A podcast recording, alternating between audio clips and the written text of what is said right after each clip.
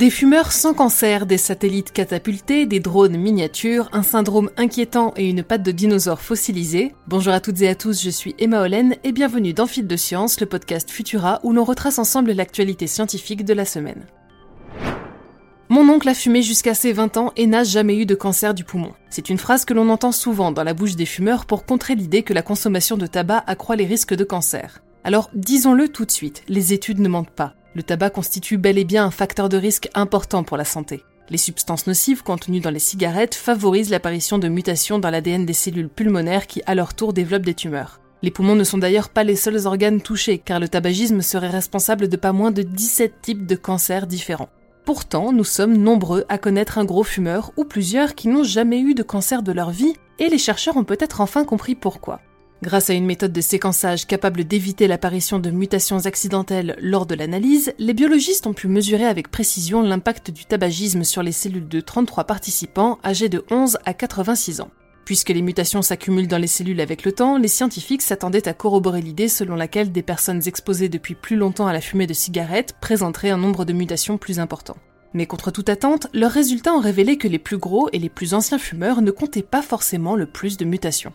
Certains sont-ils dotés d'un système de prévention des altérations génétiques plus robuste que d'autres? Leur ADN est-il capable de se réparer? Il faudra mener d'autres études pour le déterminer. Mais en attendant de plus en plus d'informations, la meilleure des façons de ne pas développer un cancer du poumon est encore de ne pas fumer. Et pour les auditeurs et auditrices qui souhaiteraient arrêter, je rappelle que des spécialistes sont à votre disposition du lundi au samedi de 8h à 20h au 39 89.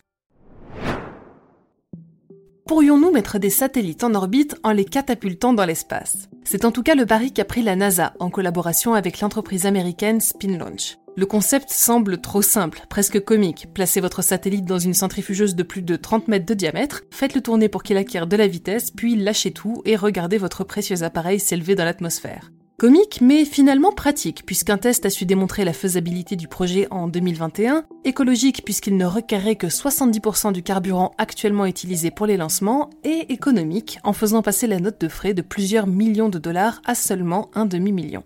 Voyons donc quel avenir sera réservé à cette technologie insolite. Je vous en parlais dans notre dernier épisode de TechPod, le drone Bayraktar TB2 fourni par la Turquie est devenu l'un des atouts majeurs de l'armée ukrainienne depuis le début de l'invasion du pays le 24 février dernier. Or, il pourrait être prochainement rejoint par son petit frère, le Mini Bayraktar, spécialisé dans la surveillance et la reconnaissance en appui aux unités d'infanterie. L'aéronef peut être facilement et rapidement déployé par les troupes et ne nécessite ni piste de décollage ni de grandes compétences pour être exploité. Sa télécommunication résiste bien au brouillage et ses 120 minutes d'autonomie en font un drone endurant. La victoire de la Russie sur la nation souveraine est donc encore loin d'être assurée. Un nouvel effet secondaire inquiétant de la vaccination à la Covid-19 fait actuellement la une des médias.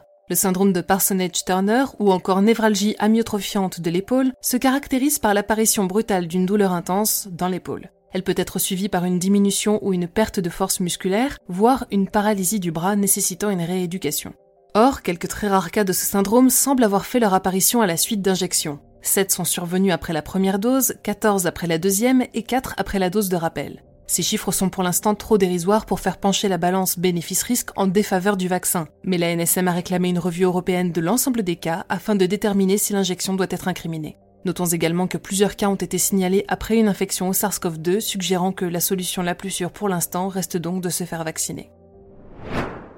Et enfin, pour finir, voyage dans le Dakota du Nord sur le site de fouilles de Tanis où les paléontologues ont fait une découverte exceptionnelle. Une patte de dinosaure entière fossilisée avec sa peau. Outre son état de préservation admirable, ce vestige pourrait être le témoin direct de l'impact de l'astéroïde de Chicxulub responsable de l'extinction massive des dinosaures. Et contrairement à ce que l'on pourrait penser, en dépit de l'ampleur et du caractère dévastateur de l'événement, ces victimes sont loin d'être légion. À dire vrai, si l'hypothèse des chercheurs se confirme, ce dinosaure sera le premier jamais découvert à être mort le jour même de l'impact. Comment sont-ils arrivés à cette conclusion? Je vous propose de les découvrir dans l'article fascinant rédigé par Morgan Gillard, Grande découverte d'une patte de dinosaure mort le jour de l'impact de l'astéroïde sur Futura. Merci à toutes et à tous d'avoir suivi cet épisode de Fil de Science. Les beaux jours arrivent à grands pas et avec eux l'opportunité de s'installer confortablement au soleil ou à l'ombre avec un bon podcast dans les oreilles. Je vous suggère donc de nous retrouver sur vos plateformes d'écoute préférées où vous pourrez vous abonner à Futura dans les étoiles pour suivre les derniers événements astronomiques à observer, Chasseurs de sciences pour découvrir les récits de vie fascinants de celles et ceux qui font la science, ou encore Bête de science, notre podcast family friendly dédié à l'intelligence animale où chaque épisode vous propose de partir à la rencontre d'une nouvelle créature. Pour le reste, on se retrouve dès mercredi pour un nouvel épisode de TechPod et d'ici là, bon week-end à toutes et tous.